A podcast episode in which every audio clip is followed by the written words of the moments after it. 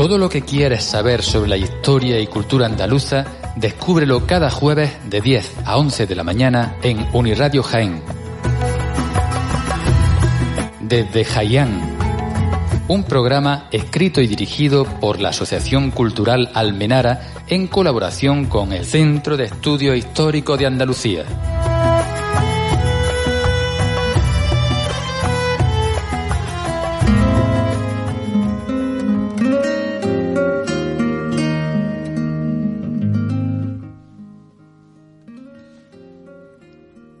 Buenos días.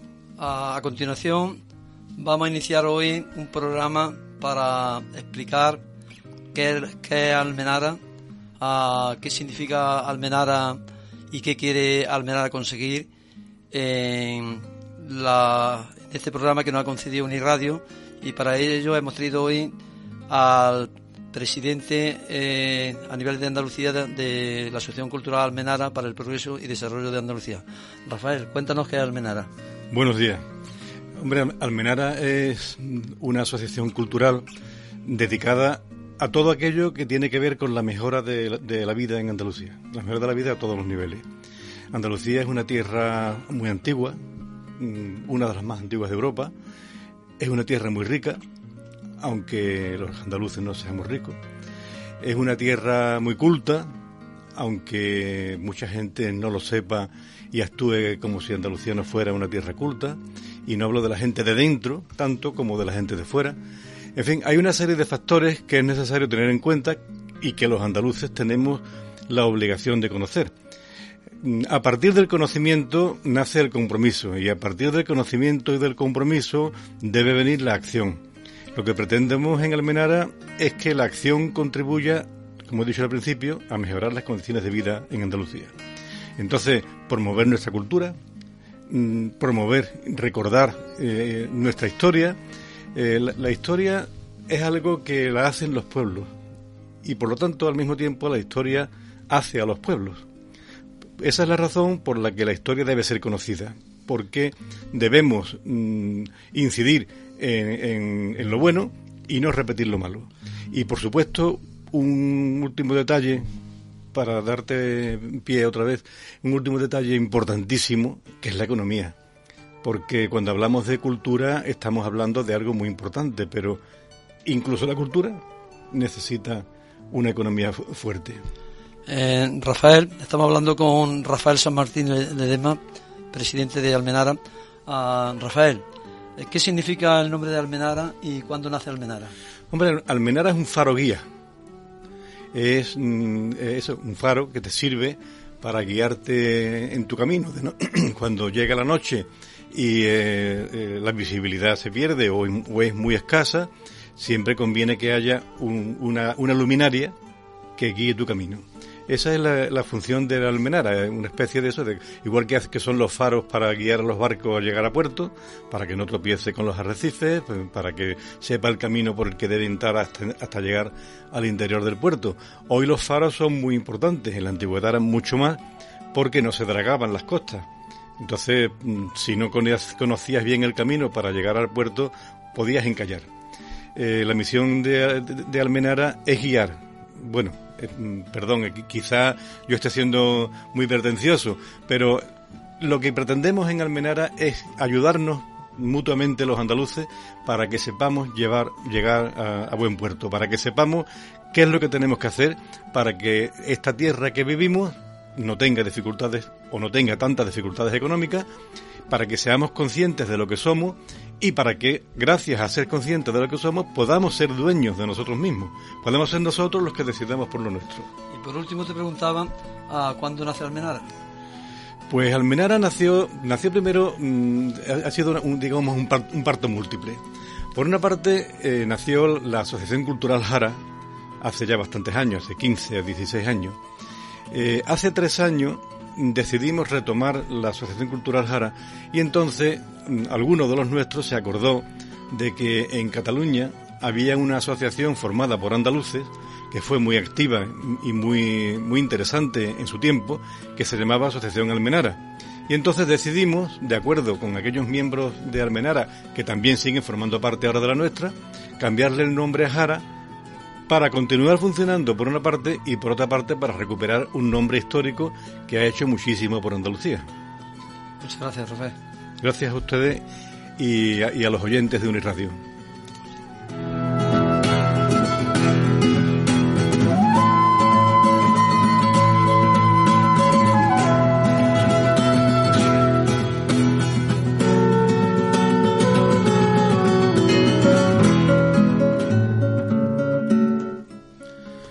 Bueno, ahora continuando con nuestra programación de la Asociación Cultural Almenara, tenemos una sección que hemos titulado Historia, donde a lo largo de los sucesivos programas vamos a traer a especialistas en este tema para que vayamos descubriendo la historia de nuestra tierra.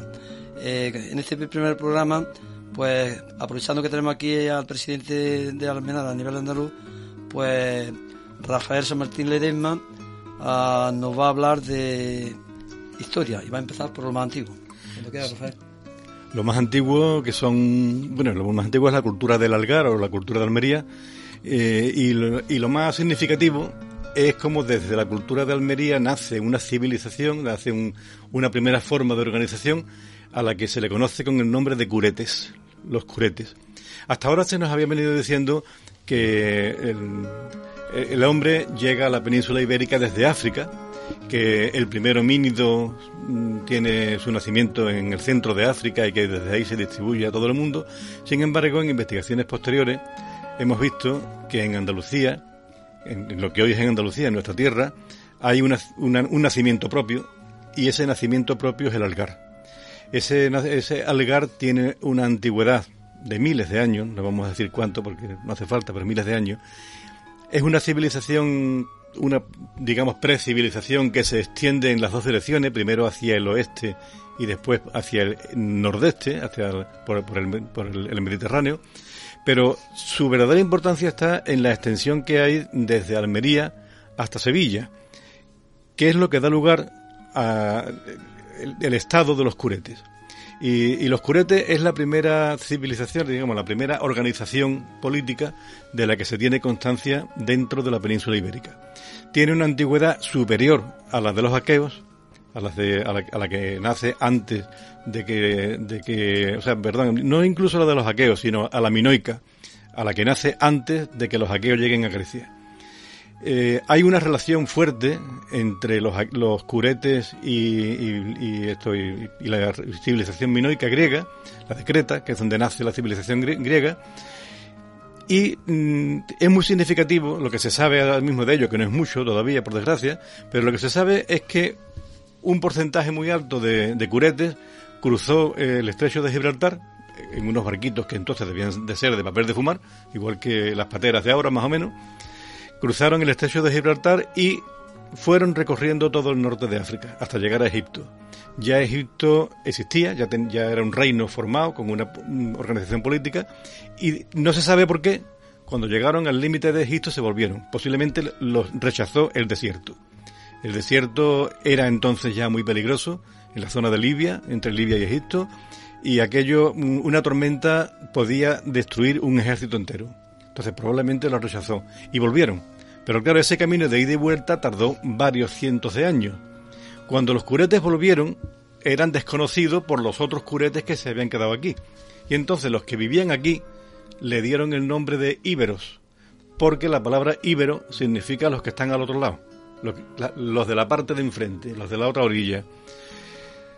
Y ese, ese porcentaje de curetes que, que se fueron y volvieron es lo que hizo confundir a algunos historiadores antiguos al creer que eh, el ser el ser humano que puebla la, península ibérica en este momento procede de África. Los que proceden de África son unos señores que antes habían salido de aquí. Y eso es uno de los detalles más desconocidos de nuestra historia. Y uno de los detalles que demuestra lo que decía antes, que nosotros no dependemos de los demás. Cuidado, no sería ninguna deshonra que nosotros viniéramos de otro sitio, pero es que ni siquiera venimos de otro sitio. Nosotros nacimos aquí. Bueno, Rafael, pues gracias por este apunte que nos da de la historia. Y continuando con el programa, ah, nosotros vamos a hablar ahora de, en la sección de actualidad. Para ello pedimos a nuestro técnico o José Antonio que conecte con, Manuel Portillo López y mientras hablaré yo unas palabras de él. Eh, bueno, Manuel Portillo López, eh, por si alguien no lo sabe, está en antena. Ah, Manuel. Sí, sí. Vale. Eh, te voy a dar unos apuntes tuyos para que la audiencia lo sepa y a continuación ya ah, pasamos a que nos narre el tema de actualidad que queremos tratar hoy. Bueno, como iba diciendo, Manuel Portillo López es pintor y crítico de arte, es un gran pintor realista que practica el realismo mágico o pintor que ha participado en exposiciones en todo el mundo y bueno, es una persona que domina el oficio, es un gran artista y como tiene mucho currículum, ya en posteriores programas ya haremos un programa entrevistándolo para que ustedes lo conozcan en detalle, ¿no? Pero hoy lo que queremos hablar con él es eh, una cosa de actualidad como es una exposición que presenta en la provincia de Jaén. ¿Qué día, dónde y con qué tema, Manuel? Sí, es una exposición homenaje a la Virgen de la Cabeza que estoy haciendo en el santuario de Andújar. Y fue, la idea fue, todo empezó hace unos años, hace un par de años, cuando el padre Domingo, rector del santuario por entonces, me encargó que pintara un cuadro con una escena de la parábola del hijo pródigo. Un día en el santuario me enseñó la hospedería que habían hecho y también una sala de exposiciones y me dijo que por qué no hacía allí una exposición de pintura. Después lo pensé y dije, ¿por qué no? Una exposición homenaje a la Virgen de la Cabeza, que tanta tiene en Andalucía, por ejemplo en Jaén, en Córdoba, en Huelva, en Granada, en Sevilla, Marsella y parte de España, como en Madrid, Zaragoza, Toledo o Barcelona. Y así lo hice. La, exposición es de tema religioso, por supuesto.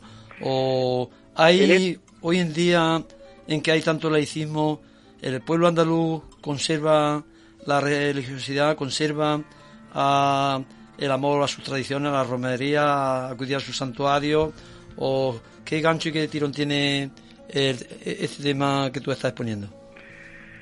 La verdad que tiene, hay mucha mucha devoción a, a las vírgenes, en este caso, en este caso una virgen negra, y en esta exposición, como digo, es homenaje a la Virgen de la Cabeza.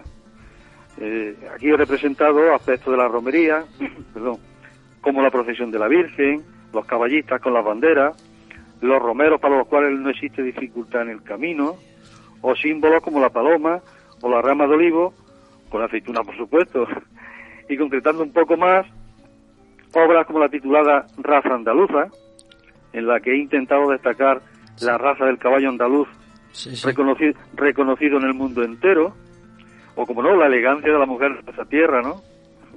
Otra obra es la entrega de la Rosa de Oro a la Virgen de la Cabeza Papa Benedicto XVI, ah, que representa que representa el acto de la entrega. En otra pintado, por ejemplo, el lince ibérico de Sierra Morena, que es considerado el mayor peligro de, de extinción del planeta. Sí, sí. Y, y como en esta ocasión la exposición va de romerías, pues también he pintado alguna obra sobre el rocío, que tanta devoción tiene también nuestra tierra, ¿no? Por ejemplo, la titulada El polvo del camino, que recoge, la, que recoge las dificultades que pasan los romeros para llegar al rocío, a rendir tributo a la Virgen. O otra, la de Pasando por el río Quema, que muestra diferentes aspectos del camino del rocío como la carreta sin pecado cruzando el río. Sí, eh, perdón, Manuel, eh, no tenemos mucho tiempo. O dinos, por último, cómo se puede adquirir un cuadro de los que tú expones en la exposición. Yendo allí, encargándotelo. Bueno, esto, es, una exposición que está abierta. ¿Cuándo estás allí, por ejemplo, para que puedan comprarlo? Lógicamente, el que compra tiene que ver el cuadro. Pero ¿cuándo estás tú allí? Sí, es una exposición que está abierta hasta finales de octubre está abierta todos los días, pero lógicamente cuando va más gente son los fines de semana y yo voy los fines de semana, concretamente el domingo. Yo voy los domingos para atender a la gente que quiera hablar conmigo, porque hay mucha gente que... Eh, y por último, ¿podrías dar tu teléfono para que si alguien quiere ponerse en contacto contigo con objeto de, ir a ver tu obra en la exposición que hacen en el Santuario de la Virgen de la Cabeza, pues si quiere alguna aclaración que se la puedas dar. ¿Nos puedes decir tu, tu móvil? Sí, sí, claro que sí, con mucho gusto. Es el 664 62 35 22. Gracias. Pues en otra ocasión, como hemos dicho, haremos una entrevista al pintor Santenio o Manuel Portillo López. Y ahora continuamos con... Muy bien, muchas gracias. Gracias. Gracias a ti. gracias.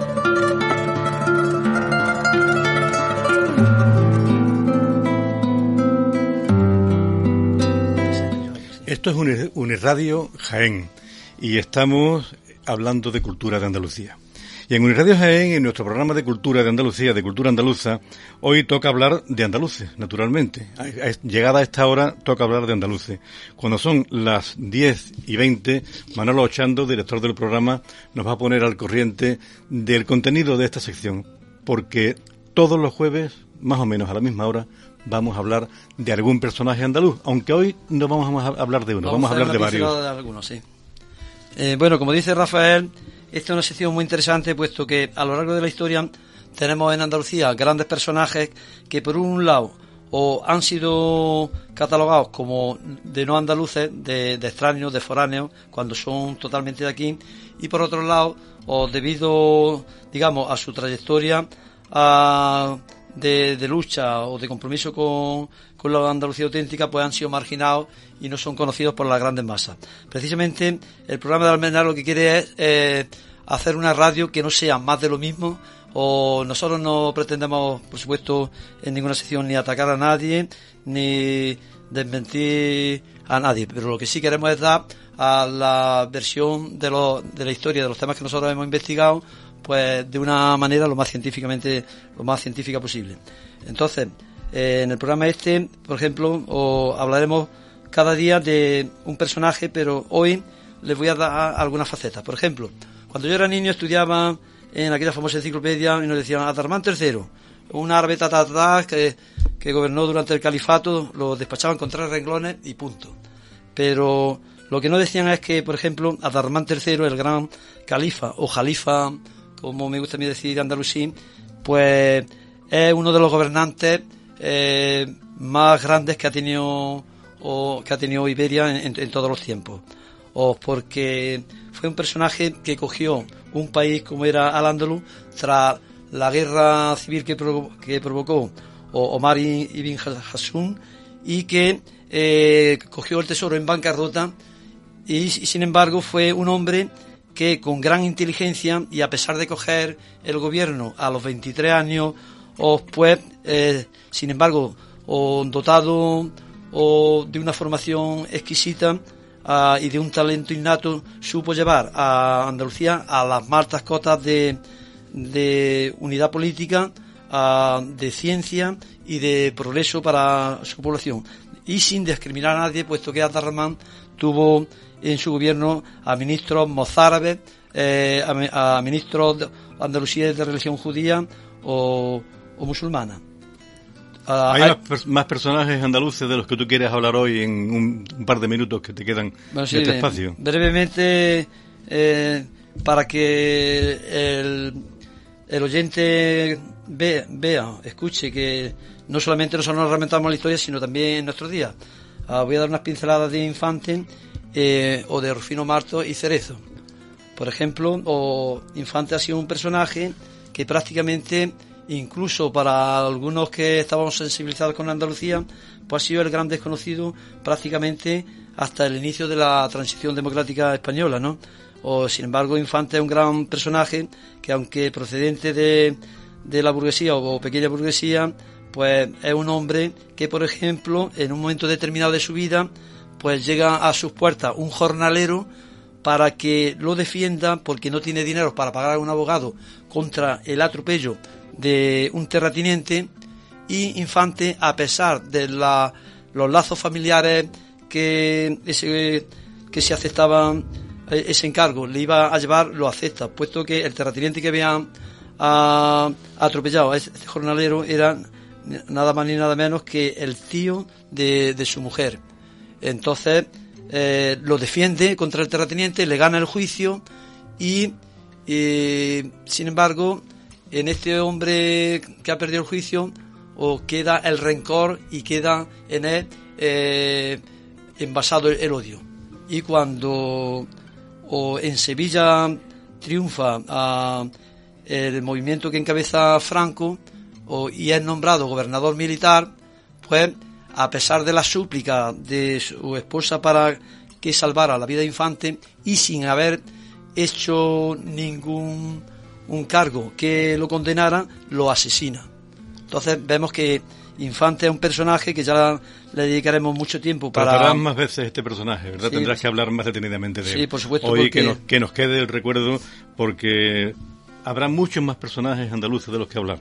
Sí, por supuesto. También hay personajes eh, en Jaén de prácticamente nuestros días, porque eh, vamos a hablar, por ejemplo, ahora de Rufino Marto, que es uno de los mejores pintores paisajistas de, de Jaén de principios del siglo XX y contaré algunas anécdotas, por ejemplo, Rufino Marto, que es el hijo de un hortelano que trabaja en la Huerta Baja de Jaén, en el barrio de la Alcantarilla, pues es un hombre que, en fin, eh, tenía inquietud artística y al ir a la Escuela de Arte y Oficios de, entonces, pues es descubierto por el que hoy lleva el nombre de la Escuela de Arte y Oficios de Jaén, don José Noé, que al ver el talento que tenía este hombre, pues baja la huerta y eh, habla con su padre y tras, y tras vencer pues los consiguientes obstáculos consigue que inicie sus estudios que después ampliaría en Madrid también y se hace un gran pintor.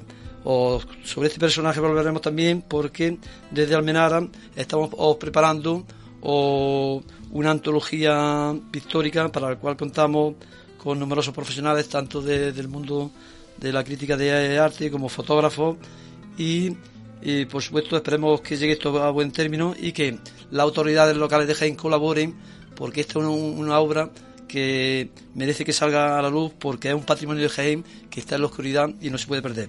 O hablar también eh, de, otros pintores como que recientemente han fallecido, como Cerezo, que solamente diré alguna anécdota del interés que tenía por Jaén. Jaén, como todos sabéis, en colaboración con Juan El Lava, pues editó el libro de los castillos de Jaén, donde tiene eh, prácticamente el 100% de la fortaleza ah, y, eh, dibujada a plumilla. Y solamente para terminar con este tema, diré una anécdota de Cerezo. Y es que un día estando en su estudio de la Plaza de las Batallas, ya este hombre tenía 83 años, pues fui, fui yo con Manuel Portillo para hacerle una entrevista para la revista Faro Dormir que en aquella época dirija yo. Y eh, para ver qué tipo de revista era, dónde iba a salir la, entrevista que le íbamos a hacer, eh, se la enseñamos, este hombre la ojeó y de pronto en un artículo que traía una fotografía sobre el cortijo de la torre que está próximo a las casillas de Marto, pues dijo, caray, pero si esta torre se estaba refiriendo a una torre vigía, a una torre de comunicaciones, una atalaya, esta no la he hecho yo, Dice, pues me vais a hacer un favor, porque yo es que ya, como veis, con la edad que tengo, para andar por esos terronales me viene un poco largo. ¿Por qué no me hacéis una buena fotografía? Porque no quiero morirme sin fotografiarla. Entonces, eh, fue, eh, fui, yo con un fotógrafo, con Miguel López Morales, le hice una buena foto, se la trajimos y a sus 83 años esta torre que le faltaba la, la dibujó. Y con esto acabamos con esta sesión.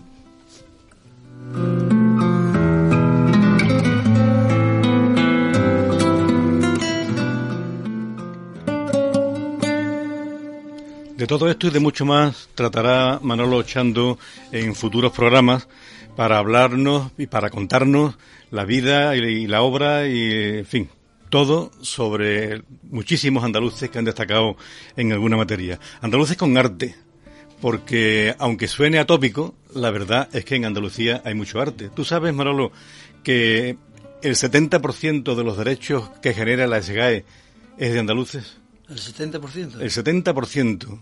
Y Andalucía es el, es el 25% de España. Bueno, pues el 70% de, de, los derechos de autor de la SGAE es de andaluces. Hablará Manolo también, por lo tanto, a partir del próximo programa, a esta hora aproximadamente, en Uniradio, de eh, personas que tienen arte, de personas que desarrollan el arte, de personas que hacen cosas de arte, como por ejemplo, desde hablar de los mimbres de los billares hasta entrevistar a personalidades artísticas como Pedro García Quiró, como Pepe Lemo, o relatar cosas de muchísimo interés como la conversación de los ingenios antiguos, de los cuales tenemos mucho en Jaén. Eso será a partir de la semana que viene, porque ahora vamos a escuchar música. Y una música que le gusta mucho a Manolo Chando, director del programa, y que les va a gustar a todos ustedes. Otros días tendremos otras cosas, pero merece la pena escuchar algo que no es muy conocido en Andalucía, siendo una música plenamente andaluza, como son las nubas. Efectivamente.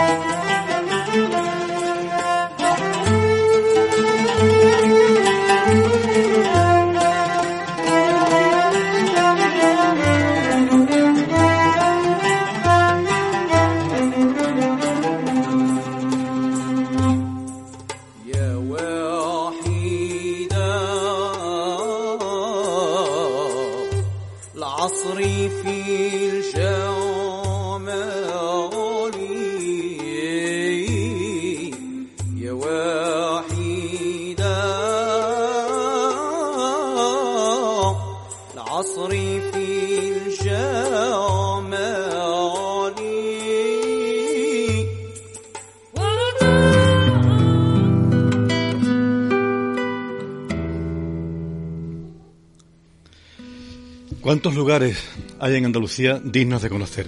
Por cierto, conviene recordar, esto es Uniradio 95.6 de la frecuencia modulada y en estéreo, como es lógico. Y esto es desde Jayán, un programa que presenta y dirige Manuel Ochando y que hoy estamos inaugurando. Y dentro de este programa, aproximadamente a esta hora, todos los jueves, vamos a hablar de lugares de interés en Andalucía, que tiene tantos lugares que no creo que nos dé tiempo a ver ni una pequeña, a conocer ni una pequeña parte de ellos. Por ejemplo, Manolo, cuéntanos alguno así muy por encima para que nos hagamos una ilusión de lo que vamos a escuchar a partir de la semana que viene. Sí, bueno, pues voy a dar unas pinceladas de, de una zona, un lugar que tiene mucha historia y es mucho, muy significativo y lo conocen muchos jiennenses, como es Otiñar. Otiñar, cuando hablo de Otiñar me voy a referir a al poblado histórico y no a Otinia Santa Cristina, a, que se crea en siglos posteriores eh, eh, o como digo, a, Otinia histórico. O, la zona de Otinia eh, ha sido una zona que desde la más remota antigüedad ha estado poblada y, y eso es indiscutible, nadie lo puede decir lo contrario, puesto que en el entorno muy próximo de Otinia hay numerosas cuevas como con pinturas rupestres como la cueva del Plato, la cueva de la Higuera o la cueva de los Soles, donde por cierto algunos desarmados o pinturas rupestres con un martillo o varias de ellas la han destruido. Por tanto, hago una, llamada de atención para que aquellas personas que conozcan de cuevas de pinturas rupestres que no se la enseñen a cualquiera porque hay gente que no sabe respetar estos valores culturales tan profundos.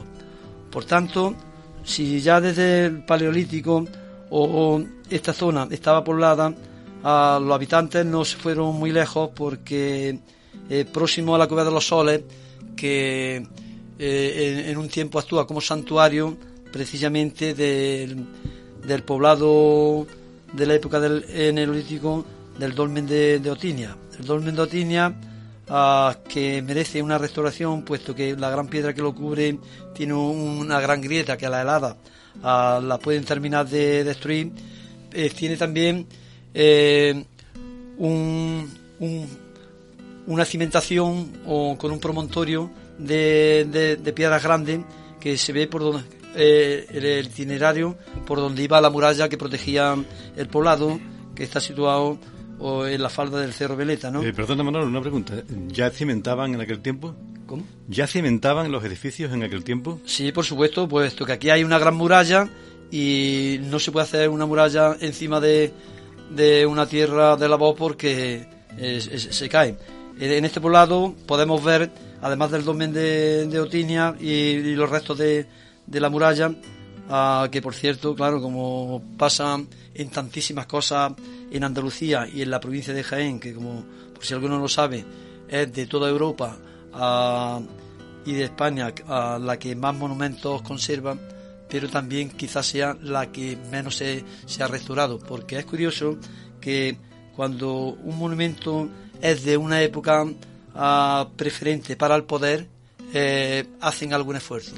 Cuando es de una época en la cual el poder a esta cultura a la considera extranjera, no siéndolo, la dejan que se caiga. Y eso es lamentable.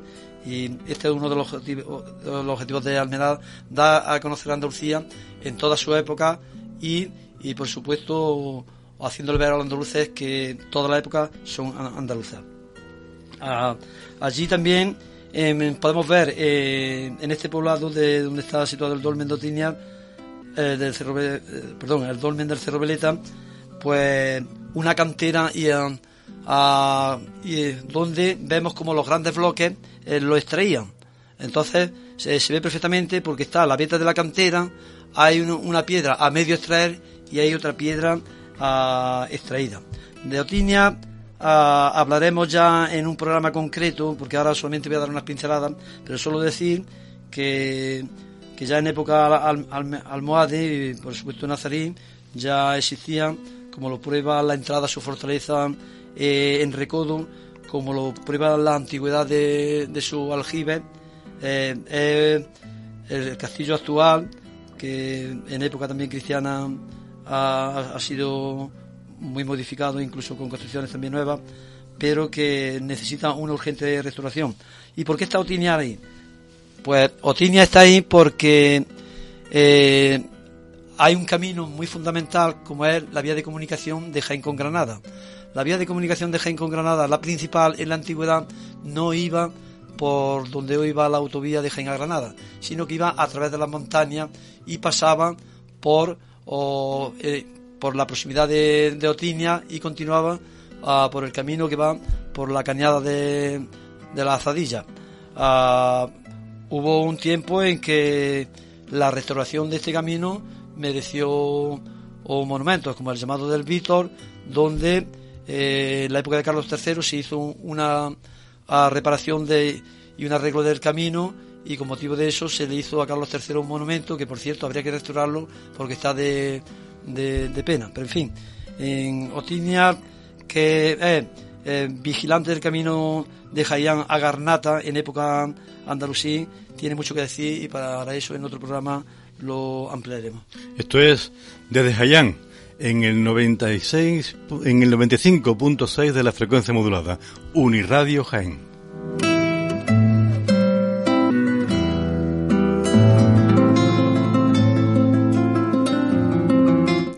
Radio Jaén, desde Jayán, ¿ha pensado alguna vez, seguro que muchas veces, y tú también, ¿verdad, Manuel? ¿Has pensado cómo nos ven desde fuera a los andaluces? La verdad que algunas veces bastante más. Hay muchas formas de ver a los andaluces y últimamente estamos viendo algunas formas muy poco edificantes. De hecho, Almenara y el Centro de Estudios Históricos de Andalucía, que creo que va a colaborar en este programa, eh, hemos hecho ya algunas protestas y algunas llamadas y, algunas explicaciones ante ciertas formas de ver Andalucía. Pero hay otras formas de ver Andalucía que no son negativas en absoluto y que han protagonizado una serie de personas, de personalidades muy respetables, desde el quizá más conocido, que es Washington Irving, del cual lo que más se conoce son los cuentos de la Alhambra, pero que no se limitó a escribir los cuentos de la Alhambra, ni tampoco Washington Irving es la única persona que se preocupó por Andalucía, sino que hay muchos escritores románticos que le llaman, que han escrito sobre Andalucía, porque les, llamó la atención nuestra forma de vida, les llamó la, atención nuestras costumbres, les llamó la atención el refinamiento andaluz, porque hay que tener en cuenta que cuando en Inglaterra comían con las manos todavía, en Andalucía ya llevábamos siglos utilizando el, cubierto completo, el cuchillo, el tenedor y la, cuchara, eh, y, y distintos tipos de cucharas, distintos tipos de tenedores. Entonces, cuando esos viajeros románticos mm, vienen de sus países y se encuentran una forma de vida distinta a la suya, les llama la atención y se dan cuenta, descubren de que mm, nosotros, de que los andaluces del siglo XVIII y XIX no eran más atrasados que ellos, sino todo lo contrario, eran mucho más evolucionados que ellos y por eso tenían unas costumbres que diferían bastante de las que ellos estaban acostumbrados en su país. Ellos se habían refinado, digamos, a la fuerza, o por lo menos, si no a la fuerza, se habían refinado mm, de una forma mm, abrupta, eh, mm, eh, obligatoria casi, mientras que el refinamiento andaluz venía de, venía de muy atrás. De ahí que tanto personajes como el que acabo de decir, Washington Irving, o los franceses, eh, algunos muy conocidos, otros menos, pero hay muchos escritores, los ingleses, los americanos, pero no solamente los escritores, porque también mm, la música andaluza ha sido fuente de inspiración de muchos músicos extranjeros, desde los rusos, empezando por Rimsky Korsakov o por Tchaikovsky, eh, a los americanos, a los alemanes, a los austríacos. Ahí tenemos a Beethoven, ahí tenemos a los italianos como Rossini, eh, tenemos eh, austríacos como Mozart, una serie franceses como Ravel, eh, que se han preocupado por la música andaluza y que la música andaluza les ha servido de inspiración. O, personalidades de, dentro de la península ibérica, personalidades españolas, no andaluzas, que han dedicado a Andalucía música y lo han hecho pensando en la música andaluza. Y bueno, mm, tenemos que preguntarnos si tantas personas de una cultura alta se han preocupado por Andalucía, y han hecho música y han hecho literatura inspirándose en las costumbres y en, y en la cultura andaluza, eso debe ser porque la costumbre y la cultura andaluza tiene una importancia y ellos han reconocido que la música y la cultura andaluza tiene esa importancia.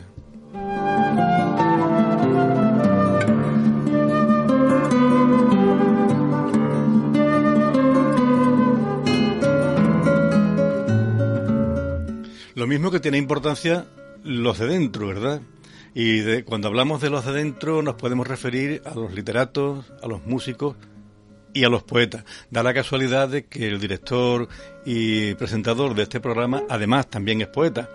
Así es que mejor que Manolo Chando nos cuente cómo va a ser esta sección dedicada a los poetas a partir de la semana que viene. Por supuesto, Rafael. Ahora mismo te lo digo a ti y al oyente. Eh, antes que nada, decir que la música de fondo que estamos escuchando en este programa es del gran músico compositor o Mariano Cárdenas Palacio en una obra que editó titulada El sonido del aceite. Eh, la otra música de separación del programa que hemos escuchado, como ya dijimos, pertenece a las nubes de Ibn Baya. Ah, y ahora, ah, en torno a este tema de la poesía, pues en este primer programa que querría yo hacer un apunte de un grandísimo poeta andalusí eh, llamado Ibn Ammar. Ibn Ammar era un poeta oriundo de Silve. Eh, Silve en aquella época pertenecía al reino de Sevilla y eh, este cansado de viajar por el norte de, las taifas de Al-Ándalus y de buscarse un mendrugo de pan que llevarse a la boca, pues decidió retornar a su tierra.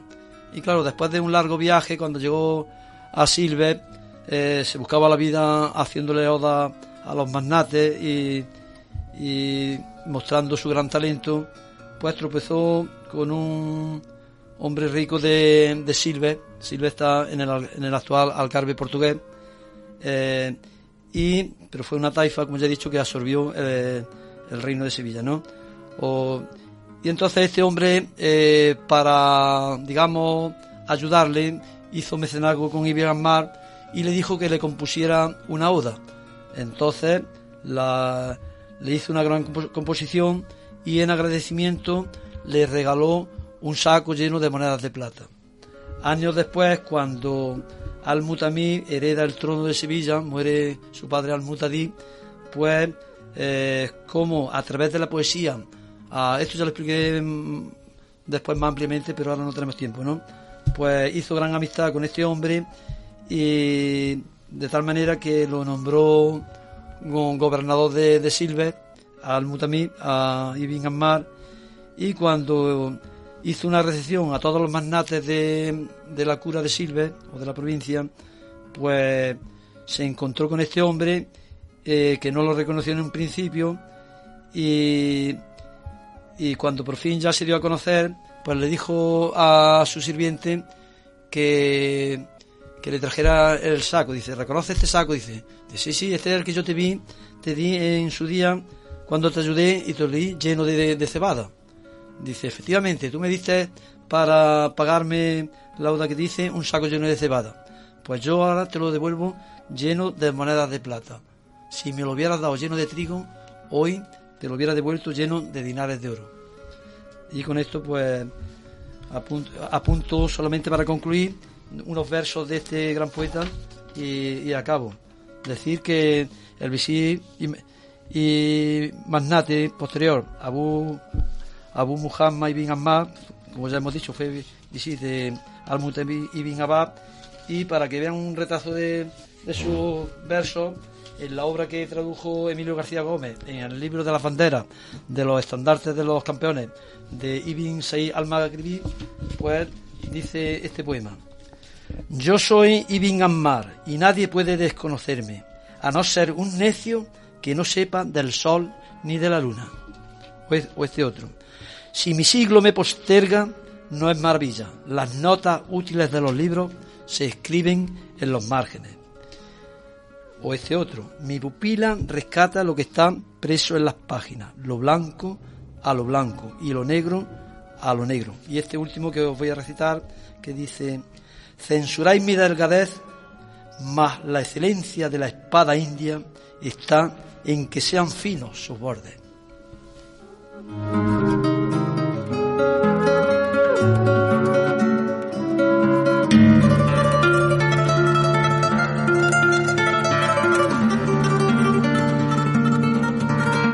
Uniradio Gen 95.6 de la frecuencia modulada y en estéreo. Esto es desde Jayán. Desde Jayán para toda Andalucía estamos hablando de cultura andaluza, desde Jayán. Y desde Jayán a esta hora aproximadamente cada jueves vamos a hablar de nuestra música.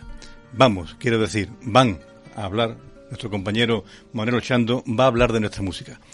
Pero será a partir de la semana próxima y ahí vamos a conocer músicos andaluces que han hecho mucho por Andalucía y por el mundo.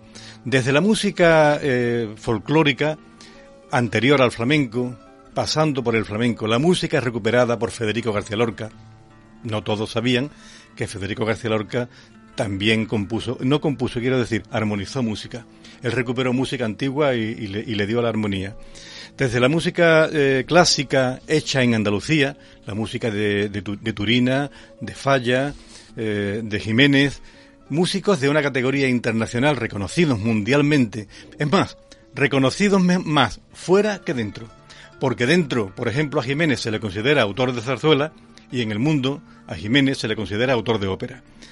Veremos todo esto y veremos también los músicos modernos, los músicos andalusíes, los músicos antiguos, la música antigua andaluza. Eh, hay varias orquestas de música antigua en Andalucía, la música barroca andaluza, la música actual, la música actual derivada del flamenco, como fue aquella época de Triana, Alameda, eh, Medina Zahara, eh, y que actualmente mantiene el, el cantante gaditano El Barrio. Veremos todo esto para que conozcamos a fondo la música andaluza.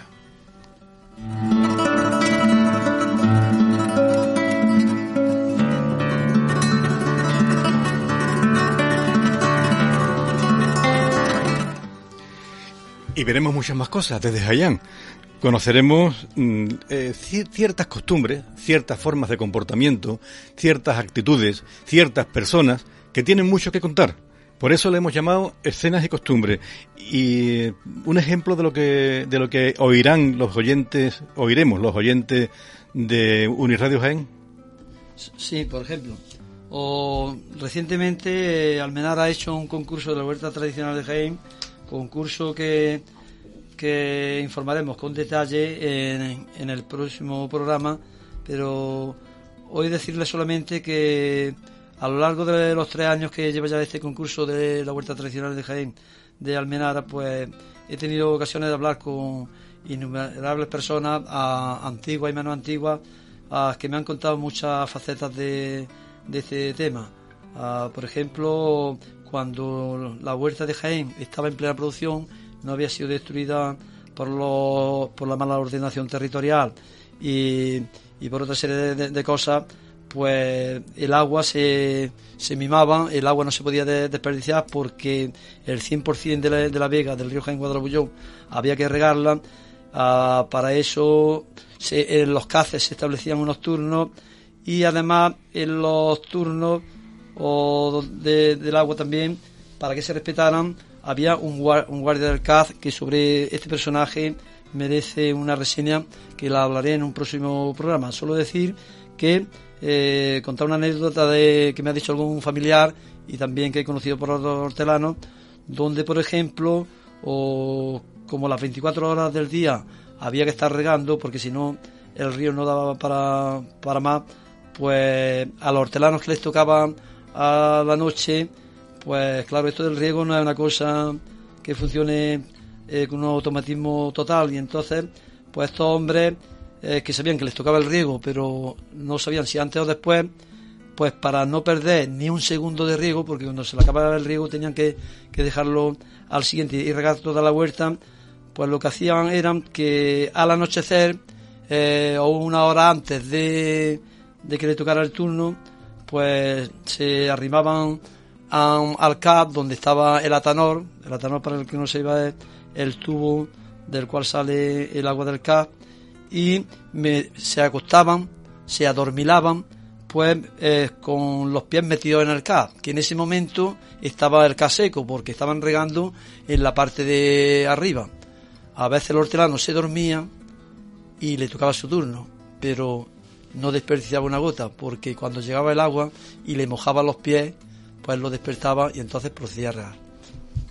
Ese será uno de los, de los temas que tratarás a partir de la semana próxima, del jueves próximo, aquí en Uniradio Jaén, en el 95.6 de la frecuencia modulada, en desde Jayán. Pero habrá muchas más cosas, ¿no? ¿Verdad? Sí, por supuesto. Tenemos personajes como, por ejemplo, Juan Pedro García Quiró, donde es un, un hombre que a lo largo de más de 40 años se ha dedicado con una paciencia infinita, con mucho esfuerzo y también con coste pues a recoger lo que todo el mundo tiramos, lo que eh, muchas personas por viejo decían esto no, me vale para, nada.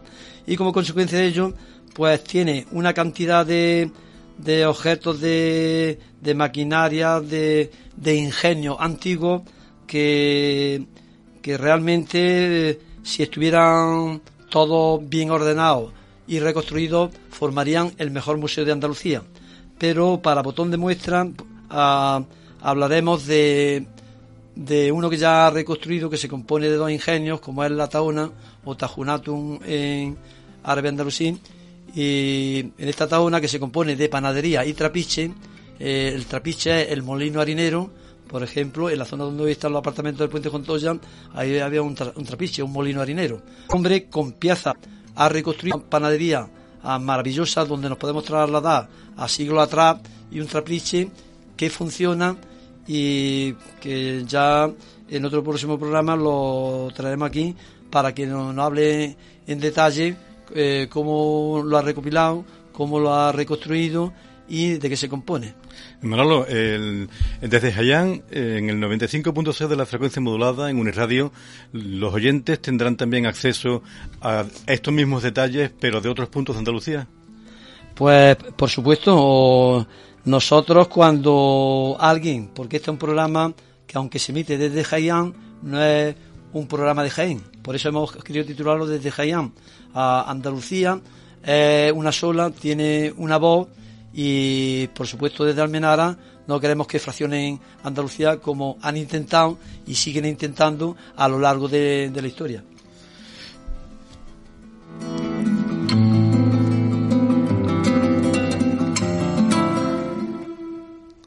Desde Jayán, 95.6 de la frecuencia modulada, Uniradio Gen.